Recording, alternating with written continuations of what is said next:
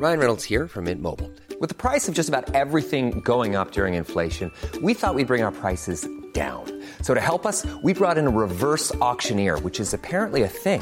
Mint Mobile unlimited premium wireless. Ready to get 30, 30, bit to get 30, bit to get 20, 20, 20, bit to get 20, 20, bit to get 15, 15, 15, 15 just 15 bucks a month. So, Give it a try at mintmobile.com slash switch. $45 upfront for three months plus taxes and fees. Promo for new customers for limited time. Unlimited more than 40 gigabytes per month. Slows. Full terms at mintmobile.com. Dedo en la llaga. Había una vez un mundo en el que nadie creía. Un país de historias inexplicables. Una nación con personajes asombrosos. Santo Tomás tenía razón. Hay que ver para creer. El México increíble. Las verdades que duelen. La voz de los que callan. El dedo en la llaga. Infórmate, diviértete, enójate y vuelve a empezar.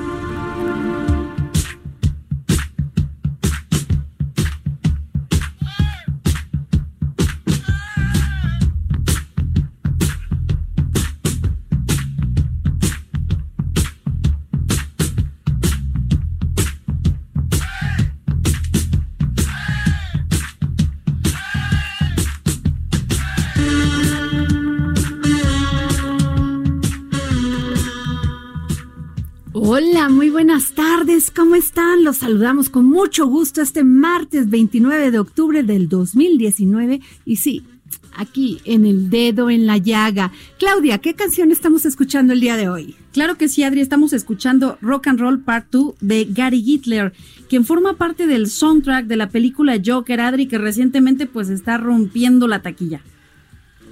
Ay, oye, y me han dicho que está fenomenal. Está espectacular, una gran recomendación. Claudia, ¿por dónde nos escuchan? Nos escuchan, Adri, por el 98.5 de su FM aquí en la Ciudad de México, en el 100.3 en Guadalajara, Jalisco. También nos, escuchan en Nuevo Laredo por el 103.7 en el 92.5 en el bello puerto de Tampico y también le enviamos un fuerte abrazo a todos nuestros radioescuchas de Villahermosa, Tabasco que nos sintonizan por el 106.3 de FM. La tierra de nuestro presidente Andrés Manuel López Obrador, sí, la de todos los mexicanos. ¿Y dónde nos pueden mandar mensajitos y Twitter y todo? Claro que sí, Adri. Nos pueden escribir un WhatsApp al 5525 44 33 34. También escúchenos en el portal web www.heraldodemexico.com.mx. Y Adri, ¿cuál es tu Twitter? El arroba Adri Delgado Ruiz, escríbanos, siempre contestamos. Claro que sí. Claudia, y fíjate que el día de hoy, ¿qué te puedo decir? Tenemos dos personajes del periodismo. Así es, Los Adri. dos queridos, los dos admirados. Y voy a empezar por Luis Soto. Tengo 20 años de conocerlo, de esas amistades que se hacen en muchos escenarios y que siempre en cada escenario Luis Soto estuvo presente para hacerme un comentario, para darme la mano en todos los lugares donde estuve y además para darme su amistad. Tenemos una semblanza de Luis Soto. Luis Soto es periodista egresado de la UNAM. Se ha desempeñado en medios de relevancia nacional durante toda su carrera periodística, centrada en sus inicios en temas bursátiles y empresariales y posteriormente en análisis político. Se especializa en radio y televisión. Actualmente su columna Agenda Confidencial es publicada en El Heraldo de México. Puede seguirlo en Twitter a través de arroba Luis Soto Agenda.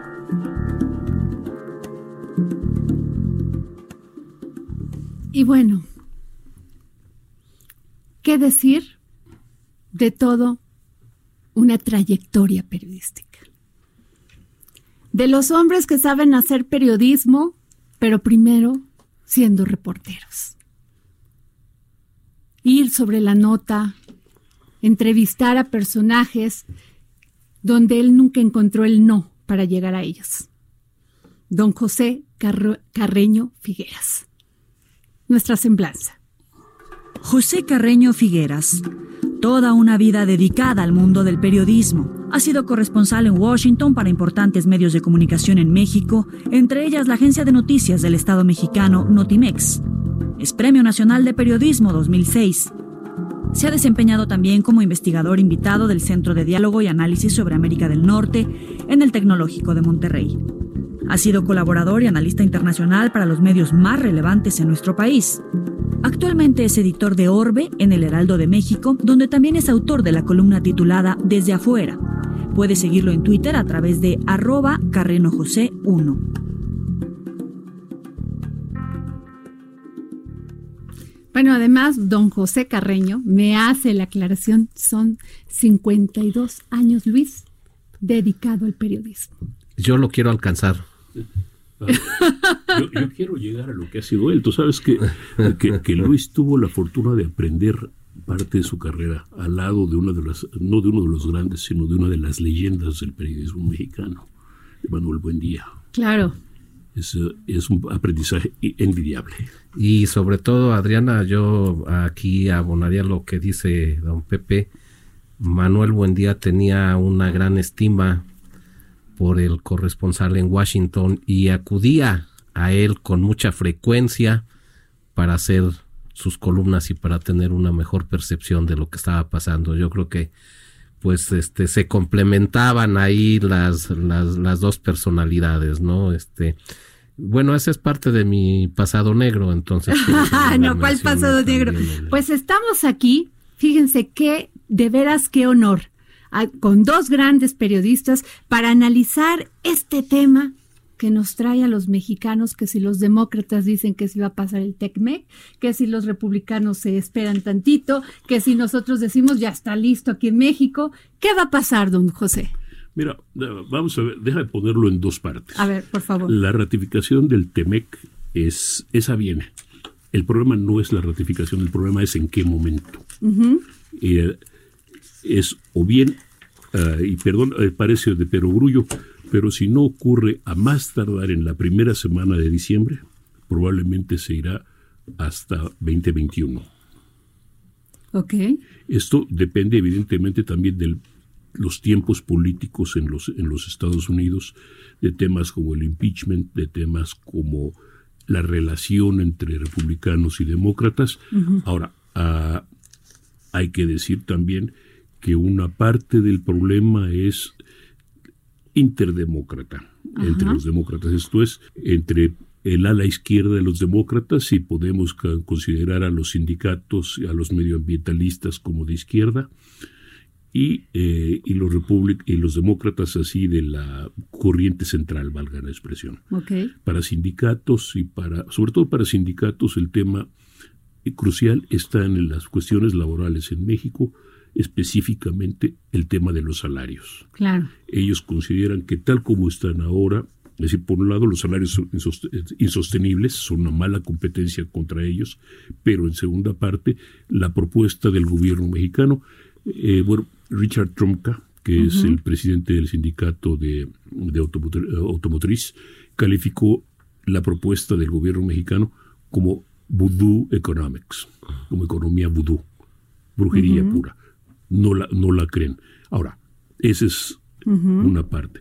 La otra parte, sin embargo, es que tampoco sería la primera vez que, el, que el, un acuerdo de libre comercio, específicamente el acuerdo de libre comercio en el que incluye a México, fuera aprobado con una mayoría de diputados republicanos y una minoría de diputados demócratas en favor.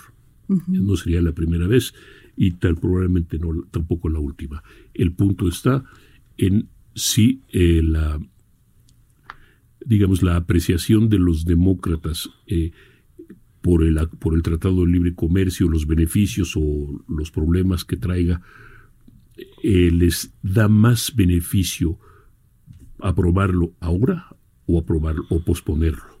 Claro. Si eh, los demócratas no quieren hacer quieren tratar de evitar que el acuerdo sea un triunfo para el presidente Donald Trump. Eh, quieren también, pero también quieren evitar que se les considere simplemente como negativos como, como grupo que está rechazando todo lo que presenta Trump. Con lo cual, ¿qué es lo que van a hacer en ese momento? No, no, no, no, no lo sé, no lo, no lo tengo muy claro. Pero lo que sí sé es que si esto no ocurre en cinco semanas a más tardar, pues nos iremos hasta 2021, a menos que haya una amenaza de Trump y no una amenaza, sino una realidad. Y que sí creemos. Que es probable de, ah, o que está en lo posible al menos, de denunciar, de anunciar la renuncia a la salida de Estados Unidos del actual libre comercio, Tratado de Libre Comercio de América del Norte, del Telecán, lo que obligaría a las lo que obligaría a los demócratas y a los ah, republicanos del Congreso a entrar a, la, a, ir a una votación. Ahora, eh, lo que nunca ha ocurrido en la historia de los Estados Unidos es que un acuerdo de libre comercio sea ratificado en año electoral. Y 20, 2020 es un año electoral. Es, ese es a grandes rasgos es el problema, es la situación del problema. Puede haber detalles, puede haber cosas, pero a grandes rasgos es el, el momento en que estamos. Claro. Permítame, don José, ir con un byte de una entrevista que le hicimos a nuestro querido, querido amigo Armando Guzmán, corresponsal del Heraldo de México en Washington. Por favor. La verdad es muy difícil. Lo que está haciendo el subsecretario es muy difícil porque él está teniendo que jalar muchas de las cuerdas que están todavía sin atar. Y esa es la dificultad mayor. Por un lado, tenemos un juicio político, no hay que olvidarnos.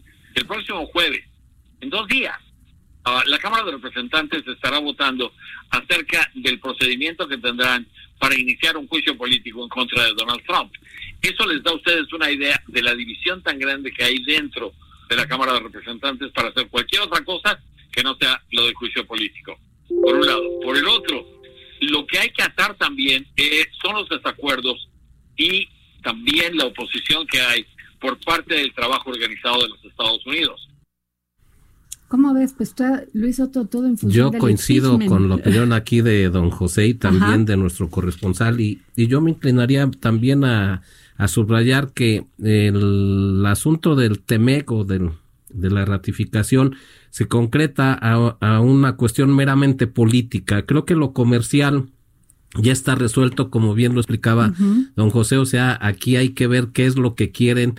Obviamente la señora Pelozzi que creo que es la principal opositor de este asunto, ya no quiere darle el tratado a Trump porque pues Trump lo va a presumir si es este ¿Cómo finalmente está presumiendo ahorita lo del lo del, todo. Pues Trump se aprovecha de nosotros verdad de nuestras debilidades para presumir de todo no nos amenaza nos dice que hay que poner más soldados en la frontera, que hay que cerrar el zaguán a la migración, nos pone restricciones en las exportaciones del tomate, del azúcar, de cualquier cosa que busca aranceles, que ni se diga. Entonces yo creo que la, en este caso, pues no van a ceder tan fácilmente. Los demócratas no quieren darle a Trump esto.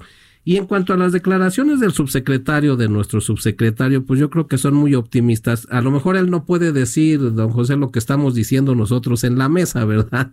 Él, él se tiene que apegar a que a tratar de que resulte este, eh, esta ratificación lo más pronto posible, porque también hay que entender que al presidente Andrés Manuel López Obrador, pues le van a dar esa misma corona y decir, oye, pues mira, en un año se firmó el nuevo tratado, y bueno, ese también va a ser un triunfo político para el presidente López Obrador. Pero pues por un lado no se lo quieren dar al presidente Trump y por el otro lado no se lo quieren dar al López Obrador. Y, y decía que político porque lo comercial como explicaba don José, ya está resuelto, ya resolvimos lo de la, ya hay una nueva ley laboral, que era lo que decía, vamos con los salarios, que es una parte más difícil, pero yo creo que todo lo que eh, quiso poner Estados Unidos en el TEMEC, ya está aprobado, ya fue aprobado por México también, o sea, el Senado de la República ya lo aprobó también, entonces ahí no hay nada que discutir. Yo soy pesimista, yo creo, o, coincido también con José, esto no se va a resolver creo que en una semana, dos semanas, cinco semanas, ni siquiera en dos meses. Y cuando le demos gusto con el tema de la migración.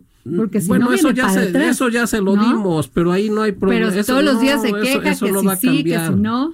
Yo creo que eso no va a cambiar. Yo creo que eso ya ¿Por qué creen que no va a cambiar? Lo de la migración no puede cambiar, o sea, porque efectivamente yo creo que eh, fue un error del presidente López Obrador abrir el zaguán desde el principio y que se dejaran venir. Pero si vamos a cumplir las expectativas de, Las vamos a cumplir, por supuesto. Yo no veo la menor duda que se cumplan.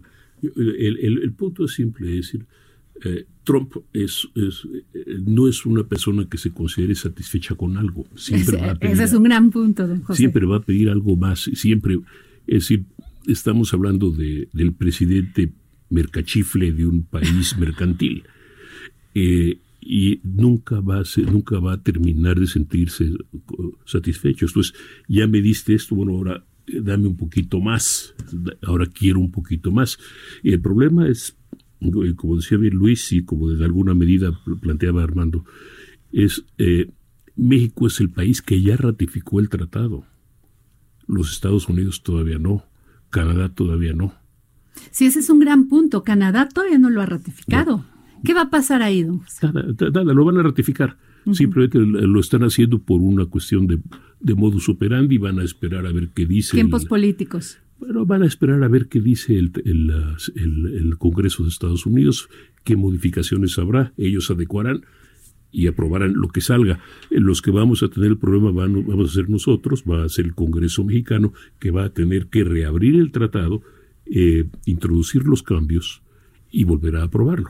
Claro. Yo creo que ese es el, riesgo, que entre más tiempo pase, pues obviamente ellos se van dando cuenta en dónde es donde negociaron mal. Lo que ocurrió en el... Por, ¿Por qué lo estamos renegociando también? Porque ellos se dieron cuenta pues que fue el Tratado de Libre Comercio el original y yo creo que nadie discute eso, fue altamente benéfico para México en la zona comercial. O sea, 500 mil millones de dólares que se es el intercambio comercial con Estados Unidos, las exportaciones que México, esas creo que no las tiene, bueno, a lo mejor China sí las debe de tener o más, ¿no? No, tampoco. Curiosamente no, es decir, aquí tú puedes decir que Canadá y México son el cliente, pero México y Canadá son cliente hoy número uno y número dos de Estados Unidos, socios, comerciales uno y dos.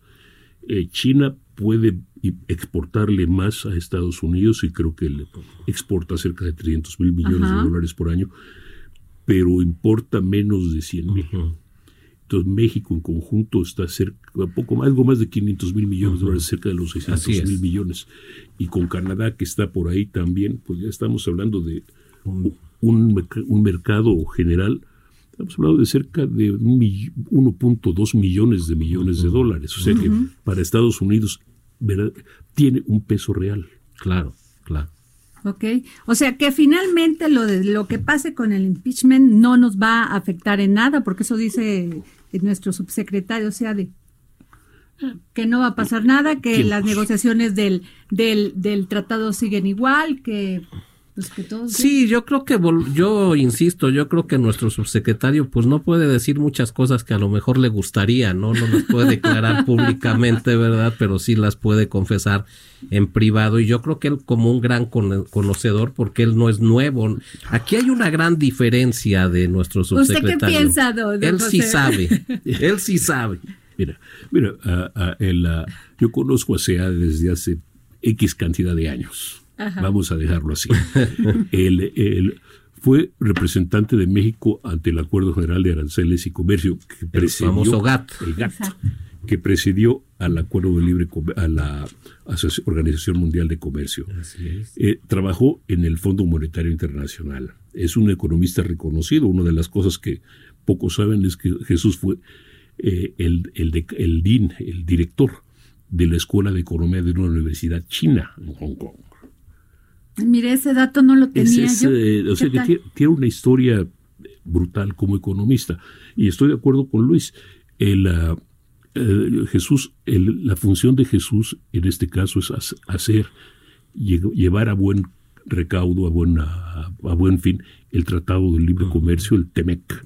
Él no va a decir nada que torpedee esa, eh, esa tarea. No puede ni debe, no es su función. Su función es ser optimista ir adelante y trabajar por eso. ¿Y cómo ven lo de las armas? ¿Cómo ven lo de las armas? Este petición que le hizo el presidente Andrés López Obrador. Pues más bien que la petición se la hizo Marcelo Ebrard, ¿no? Pero yo creo que bueno, el gobierno de el México. gobierno de México vamos a decir, pero bueno, aquí quien conoce mucho más de ese tema es don José, pero yo sí me atrevería a opinar que pues eso de las armas, el tráfico de armas no se puede hacer absolutamente nada. Eso de que nos prometieron eh, ahora en la operación Frozen de que no las vamos a congelar. Sí, que las van a meter al refrigerador un ratito, ¿de qué se trata? Porque la realidad es que el tráfico de armas, la venta de armas en Estados Unidos, en muchos estados, es muy fácil para todos. El tráfico de armas, pues es espectacular y siempre ha sido, no sé cuánto tiempo lleve don José, si 30, 40 y cada vez ha crecido mucho más de acuerdo también a la demanda de los grupos delincuenciales en México, obviamente. déjame recordar, eh, en 1900, eh, como corresponsal en Washington en 1990 y pocos, recuerdo haber estado en la, ido a una dependencia del gobierno de Estados Unidos dedicada al control de armas, tabaco y, y, alcohol, la famosa ATF. Eh, donde eh, tuve acceso a un reporte sobre el tráfico de armas de Estados Unidos a México. Y ya entonces era, un motivo de preocupación. Ahora sigue siendo motivo de preocupación. Y el motivo es el mismo. El tráfico de armas, bueno, la comercio y posesión de armas no está... Eh, bueno, perdón, lo que nosotros consideramos una regulación del tráfico de armas no existe. La única limitante que hay en Estados Unidos para que tú te compres un arma es si eres o no ciudadana de Estados Unidos y, teóricamente si no has cometido delitos. Normalmente basta con que pruebes que eres un ciudadano de Estados Unidos y puedes comprar el arma. ¿Qué arma? La que quieras. Así, lo que se te pegue tu regalada gana si tienes el dinero para hacerlo. En la, recordemos el, oh, un tema interesante, hace 10 años el menos de 10 años, Rápido y Furioso. El Rápido y Furioso fue una operación teóricamente para tratar de controlar el tráfico de armas de Arizona a México, específicamente hacia los carteles. ¿Y sigue igual? Y se pervirtió, eh, por decirlo menos. La operación fracasó, la denunciaron porque más de 2.000 armas llegaron a manos de personas que no, estaban, que no tenían derecho a hacerlo y todo con permiso de la ATF, que, fracasó. Fue un gran escándalo, hizo mucho ruido, terminaron carreras burocráticas, pero no hubo nada más. Eh, lo que más que se logró en aquel momento fue, fue si Luis probablemente lo recuerdes, eh, fue que eh, hubiera colaboración entre las autoridades mexicanas y las autoridades de Estados Unidos para que los mexicanos pudieran enviar a los Estados Unidos el número de serie de la arma o las armas ah, confiscadas para determinar si habían sido vendidas o no ahí. Se determinaba, iban a las tiendas, la compró un señor que era ciudadano, que la perdió, la vendió, la alquiló, se la robaron, lo que sea, y ahí terminó todo. Y así sigue a la fecha. Es lamentable. Y hacemos don Luis y don, José y yo así como... Ah. Muy lamentable. Y aquí lo preocupante para mí es que el canciller eh, Marcelo Ebrard pues lo mismo promete que o, nos hace creer que Estados Unidos nos prometió este ¿cuántos? 10 mil millones de dólares para desarrollar la región en Centroamérica, que es una vacilada. Los Estados Unidos nunca van a prometer esa cantidad en la iniciativa Mérida creo que nos dan 500 o mil millones de... Y, ni siquiera es en efectivo, todo es en especie. en armamento, ¿no? Entonces, ¿de dónde saca ahora que vamos a combatir el tráfico, que Estados Unidos tiene el compromiso de combatir el tráfico de armas hacia México? Pues eso no es cierto, pero bueno, también... Además, el problema es simple, la ley de Estados Unidos no lo permite. Es decir, la ley y los intereses creados. Es decir, las leyes de Estados Unidos son, dicen que las armas están a disposición de los ciudadanos, eh, con mayores o menores detalles, pero están ahí. Y los intereses creados en Estados Unidos defienden ese, esa interpretación de la ley. Es una interpretación que viene, literalmente ha ido evolucionando desde la Constitución de Estados Unidos en 1780, una cosa por el estilo de dónde de cómo van a congelar el tráfico de armas no lo sé. Es una gran pregunta. Ni siquiera con las matanzas don José que ha habido en Estados Unidos estas donde matan en las universidades en los centros comerciales y todo. porque también atrás de todo esto de las armas del comercio de las armas la producción de armas pues hay muchos intereses no uno de ellos la famosa asociación del rifle que también aquí don José nos podría explicar desde hace tantos años, ¿verdad? Cómo el poderío de esta asociación ha predominado sobre cualquier política, cualquier disposición del Congreso, sobre cualquier, lo que sea legalmente, no han podido y creo que no podrán con ella. Mira, habría que ver que la, la NRA es posiblemente uno de los bloques de votantes mejor organizados que hay en Estados Unidos. Todos con la interpretación de que eh, poco menos que el derecho a tener armas es un derecho divino. Bueno, permítanme interrumpirlos porque nos vamos a un corte aquí en el dedo en la llaga y regresamos.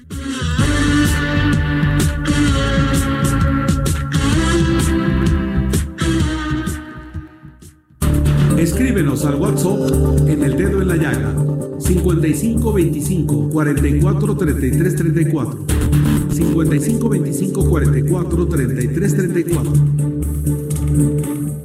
Escríbenos al WhatsApp en el dedo en la llaga 55 25 44 33 34 55 25 44 33 34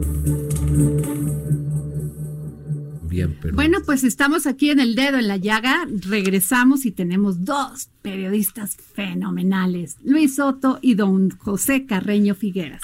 Y les pregunto, ¿cómo vieron esto que dijo murió como un perro el presidente Trump sobre Abu Bakr al-Baghdadi? Pues a, ver, yo creo que es un ejercicio creativo importante, ¿no? No porque, no, no sé, yo no vi morir al-Baghdadi, Trump tampoco.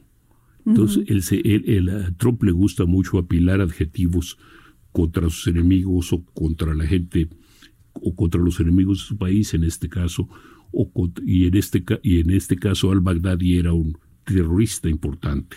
Entonces a, él le, gusta la idea de hacer de, que haya muerto de presentarlo como muerto como un perro eh, quejándose llorando sollozando gritando de temor. Pero ninguno que haya estado primero en la mesa con Trump y ninguno que haya entrado al túnel, que ninguno entró, solo entró un perro con ellos, eh, puede confirmar que haya muerto quejándose y, gritando y llorando. Eso, eso es, digamos que es política creativa eh, por parte del Claro, que además la, la, red lo le tundieron por, por este por, señalar por la expresión de que murió como un perrito y bueno, con un perro y sacó una foto de un pastor belga malinois que es el que la raza que, que, que, finalmente pues apoya a los militares en las misiones delicadas, los militares de Estados Unidos. ¿Cómo ves, Luis? Pues sí, pero yo creo que todo esto también... O sea, todo le, va, le saca raja. Ah, exactamente, eso iba, todo le saca raja política y como él ha iniciado una lucha contra el terrorismo desde que llegó, bueno, desde que está en la presidencia, siendo candidato también, pues todas estas cuestiones las va a festejar y pues ha encontrado la manera esta pues agresiva, agresivísima de, de festejarlas. Es compensatorio, ¿no? mira, hay que recordar tres cosas. Uno es, eh, es un hombre que rehuyó el servicio militar en su momento. Claro. Dos, es un hombre que ah, le gusta aparecer, le gusta, es no, es, no tiene vergüenza no, y no es ningún tímido. En pocas palabras, le gusta apoderarse de, la, de, los, de los reflectores. Y tres, en este caso, eh, está en campaña electoral, con lo cual tiene que presentarse como un líder fuerte, sagaz, etcétera. Entonces, pues, por ejemplo, él considera que al-Baghdadi era un terrorista más significativo que Osama Bin Laden. Osama Bin Laden era importante, bueno, solo por el tema de las Torres Gemelas, por supuesto. Nada, más, Nada más por eso. Fuera de eso, pues en realidad lo importante era al-Baghdadi y ya lo matamos por gracias, por decirlo como Trump, gracias a mi a mi actuación como comandante en jefe. Así es. Sí, claro, el señor Bin Laden es responsable del mayor ataque terrorista en la historia de los Estados Unidos, casi 3.000 personas en Nueva York y Washington, edificios, dos edificios eh, de enorme simbolismo fueron destruidos, las Torres Gemelas, personas de 40 países, incluyendo México, murieron en ese, en ese atentado, tal vez 15 o 16 mexicanos, si recuerdo bien.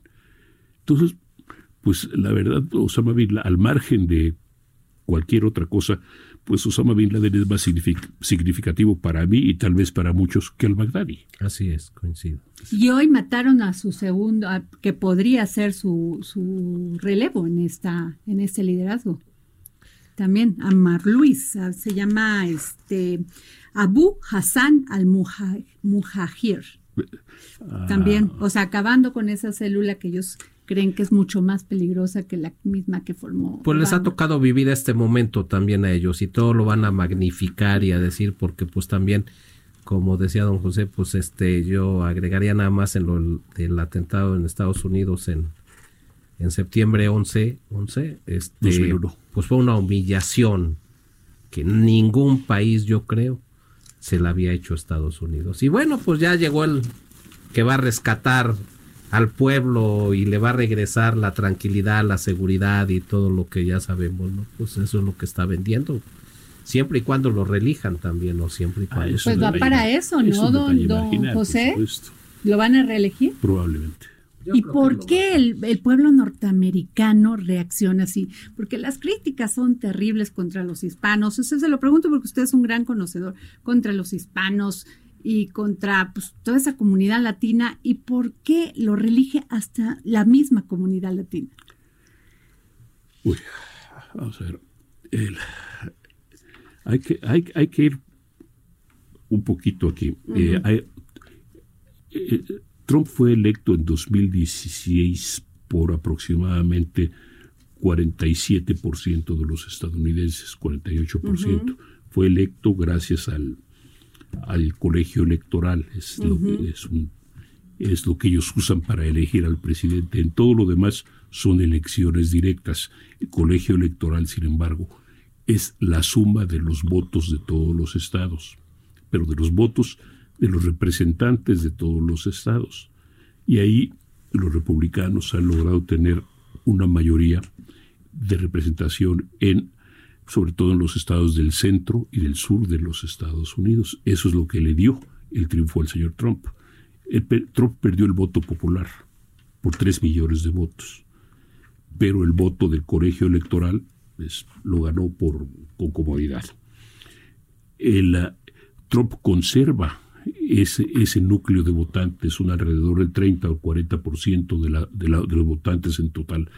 Ese grupo está con él, ese núcleo está con él, no importa lo que haga, no importa lo que diga, no importa nada, está con él. Porque les O sea, dice están con él, no, no están con el partido. No, están con Trump. Eh, Le, le- le gusta lo que les dice, les gusta lo que hace.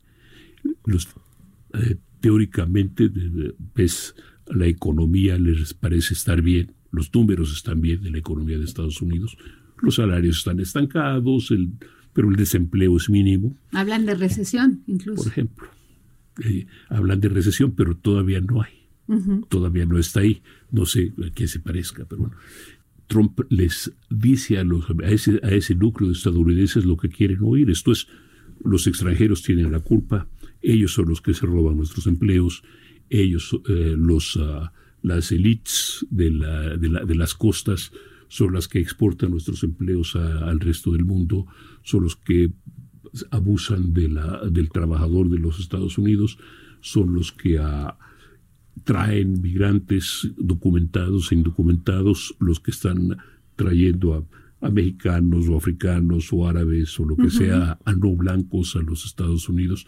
Y esto se lo da a una población que ya sabe que, que, que, que está a punto de convertirse en minoría dentro de lo que ellos consideran su propio país, que el país que ellos hicieron o que ellos creen que hicieron.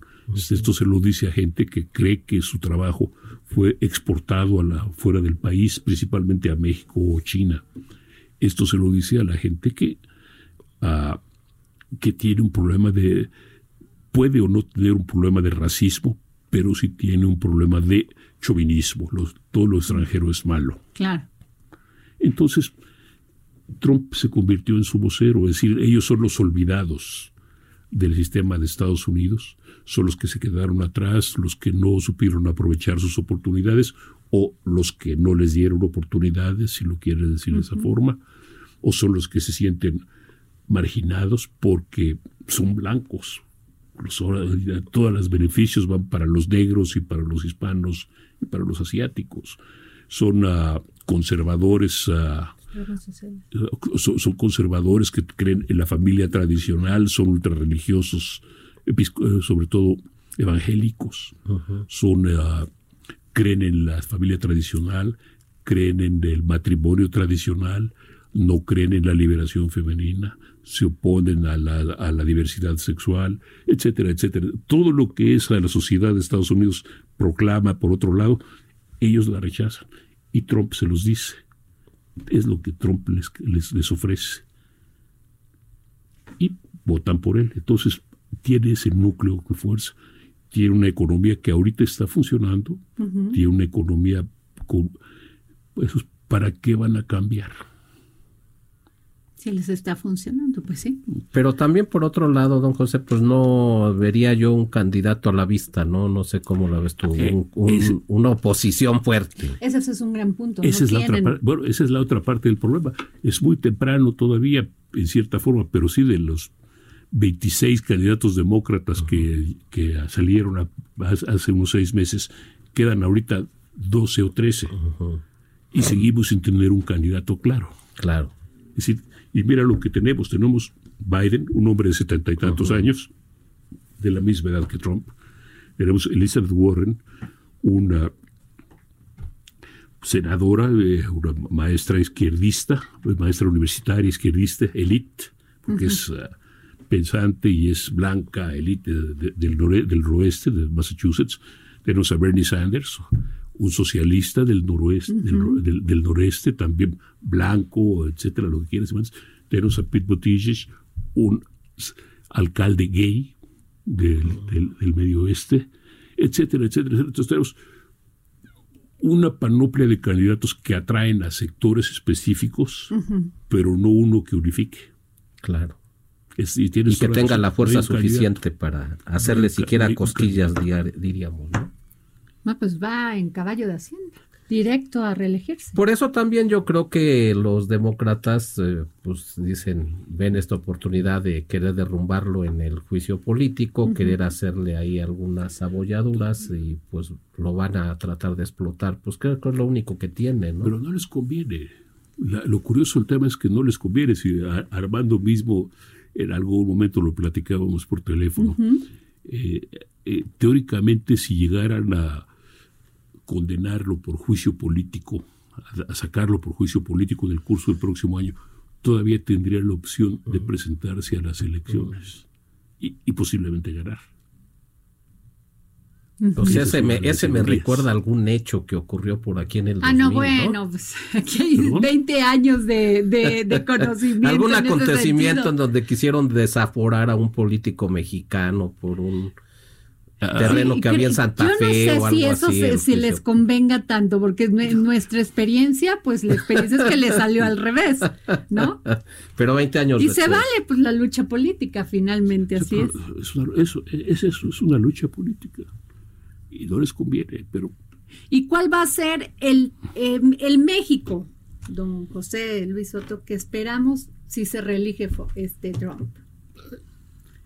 Pues yo creo que va a ser el mismo que estamos viviendo en esta. Este, o sea, como que nos quiere y no nos quiere. En estos últimos tres años. No, no. Como que bueno, somos mira, sus vecinos. Este... Pensar que va a haber un trato diferente con no. Estados Unidos, yo creo que eso de veras, no sé, políticamente puede sonar bien, ¿no? Para muchos, este líderes mexicanos o muchos este, presidentes mexicanos que Estados Unidos nos quiere, nos trata y ya, ya logramos un acuerdo con ellos y nos va a dar el tratado de libre comercio corregido, aumentado, reforzado de acuerdo a sus intereses y entonces aquí van a vender esa esa parte, pero yo creo que la realidad los Estados Unidos pues siempre nos han tratado así, ¿no? O sea, y esto tiene eh, desde el patio trasero que hoy estamos discutiendo como país ter, eh, tercer país seguro, pues eso ya siempre había existido. Este que era uno de los consejeros de Fox, así lo dijo, ¿no? El de la enchilada completa que quería. Castañeda?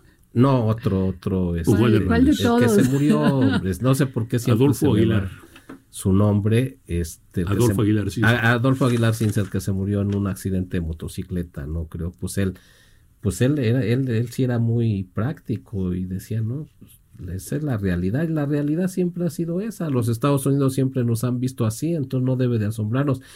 ¿Qué nos haría pensar que va a cambiar esta situación? ¿Qué nos haría pensar que los Estados Unidos van a ser buenos? Ellos tienen intereses nada más, ellos no son amigos, ellos son socios Nosotros somos, ellos son nuestro principal socio y nosotros también a la vez. Entonces ellos ven intereses comerciales, intereses políticos, que no se salgan las cosas fuera de control, porque eso sí les puede pegar a ellos. Por eso reacciona Trump tan airadamente cuando abren la frontera y llegan 500 mil, 600 mil, les prometen empleo, pero pues unos van para Estados Unidos y le crean a Estados Unidos un grave problema y por eso les dice, pues señores, si no hacen esto, cancelo el TLC, ¿no? Les voy a poner aranceles a Sí, por eso te decía que estamos en la cuerdita floja, porque cada vez que no le parece el tema de la migración o que no estamos llegando a las cuentas que él hace, pues adiós. Sí, O sea, pero como nosotros una- somos bien como una cumplidores, amenaza, Adriana, sí, pues en ese no hay ningún problema. Tenemos la guardia, la guardia nacional, eh, pues apostada en toda la, en toda la frontera.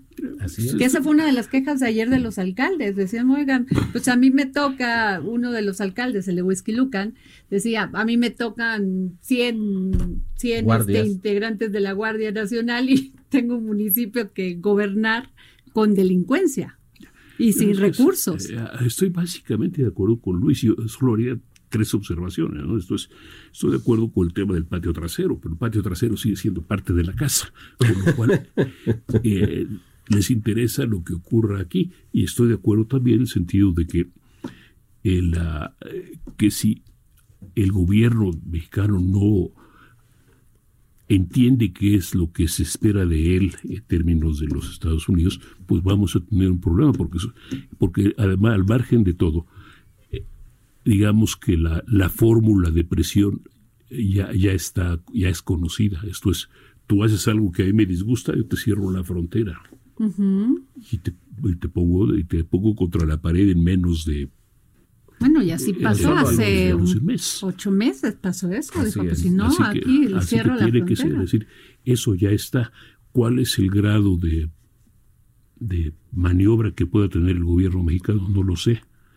Eh, Ahorita, ahorita no lo sé con toda franqueza, porque sí es, eh, está, está redistribuyéndose, rehaciéndose todo el juego. ¿no? Este, teníamos un juego muy formal entre México y Estados Unidos, aquel que se decía que había que aislar el problema para que no contaminara lo demás y esto lo vino a, a- a- a revolucionar completamente. Así, no me hagas caso de migración, te pego un comercio. Sí, no, bueno, y así fue. Está, pero, pero de que estamos, estamos. Una muestra de eso fue lo del jitomate mexicano, Liz. Bueno, mira, esas, esas cuestiones comerciales datan de hace muchos años y es lo que decía don José, pues ellos lo van a utilizar. Los Estados Unidos te van a dar permiso, porque eso es lo que hay, te van a dar permiso de que exportes cualquier producto, tomate, azúcar y atún incluso, ¿no? Pero pues cuando ellos, como dice don José, a ver, es que sabes qué? que te me está saliendo del huacal en este asunto, fíjate que estás afectando a mis, a mis este, productores de tomate con tus agresiva política de exportación porque cada vez metes más jitomate, más esto, entonces pues te vamos a poner ahí un dumping, que es lo que utilizan ellos. pues- Estás vendiendo a precio dumping y dicen, ah, no, y si es, y, y pareciera ser cierto, entonces bueno, vamos a ponernos de acuerdo cuánto quiere que te, cuánto quieres que te envíe, cómo te lo envíe.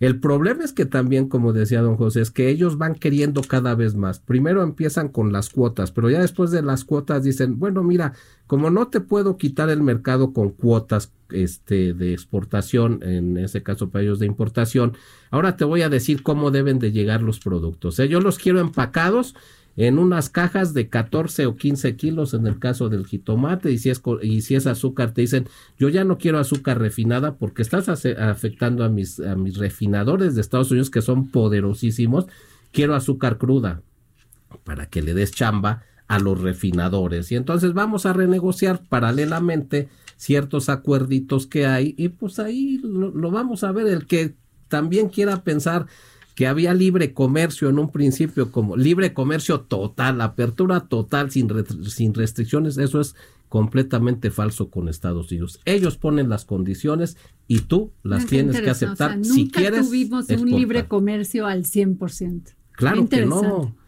Claro que no, nos dieron 15 años para ciertas cosas, sobre todo para granos, ¿no? Para el campo mexicano, pero y también para azúcar nos dieron algo así. Pero en esos 15 años, ¿por qué? Pues porque les hacían daño. Según esto, pues para que nosotros nos volviéramos competitivos. Nos volvimos muy competitivos efectivamente, pero dijeron, oye, es que eres demasiado competitivo, ahora te voy a poner otras cláusulas. Y como encuentran los mecanismos, el dumping, los subsidios al campo en este caso, pues entonces al aguacate es otra cuestión de, de esas también que, que hay que considerar entre los productos que más exporta México, Estados Unidos, y eso te pega, pero ahí no hay defensa tampoco.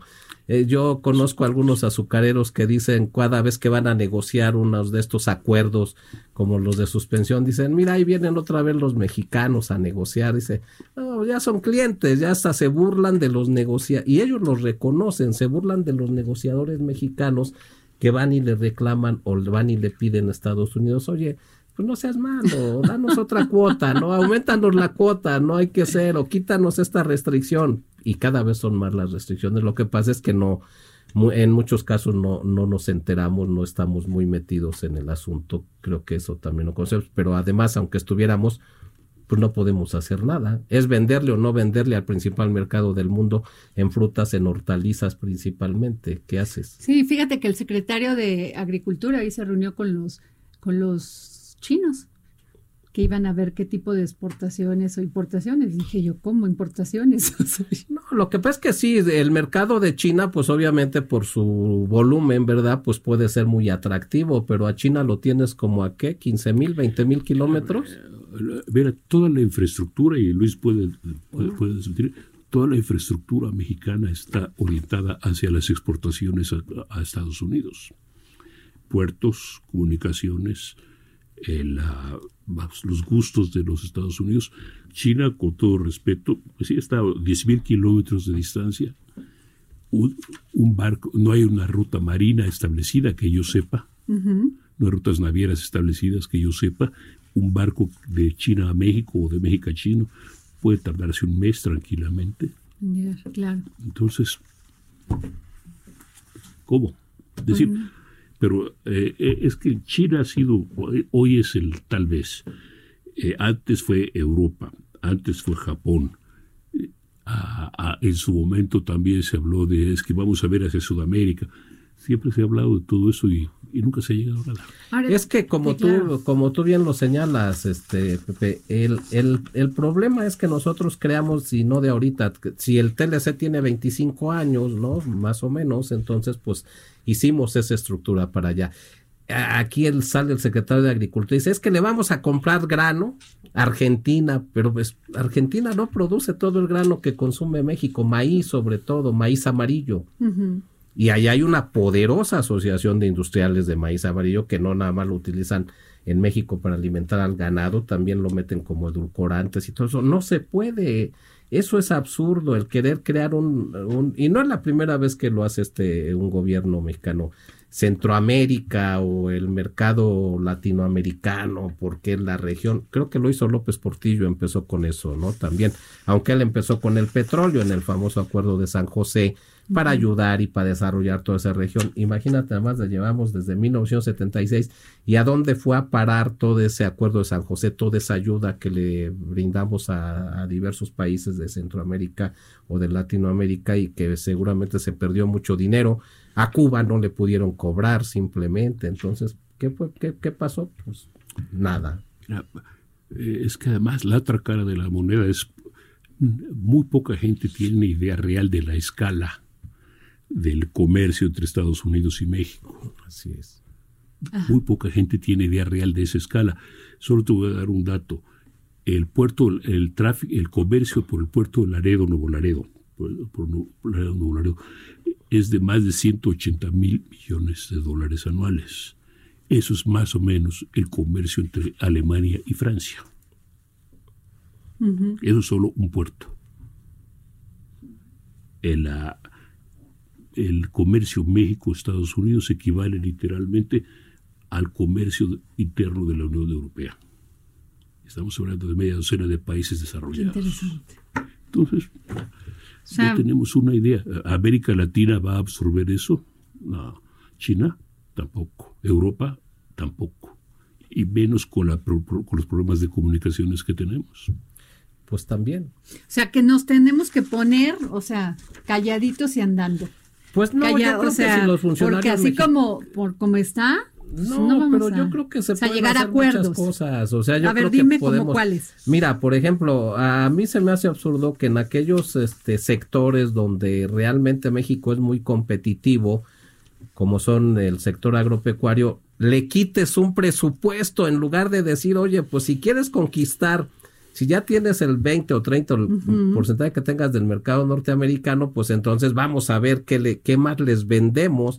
Le quitas el presupuesto, le quitas o le das un bajón al presupuesto y dicen, ah, bueno, es que pues es el- el- lo que pasa es que se estaban beneficiando los campesinos ricos, los, los Ricos del campo mexicano. Entonces yo creo que todos incluso, en infraestructura. Incluso hablan de la peor crisis agropecuaria en el 2020. ¿Tan grave es? No, por, Porque mira, el México, diputado, dices tú. eh, pues, eso No, dice el diputado Heraclio Jac, Ah, pero Jaco Rodríguez. Yo creo que él aquí lo, lo pone un poco por la sequía, por A los ver. efectos de la sequía. ¿no? Pero bueno, contra la sequía en un país como nosotros, en México, que es de temporal, la mayor parte de todo, pues es obviamente causa estragos.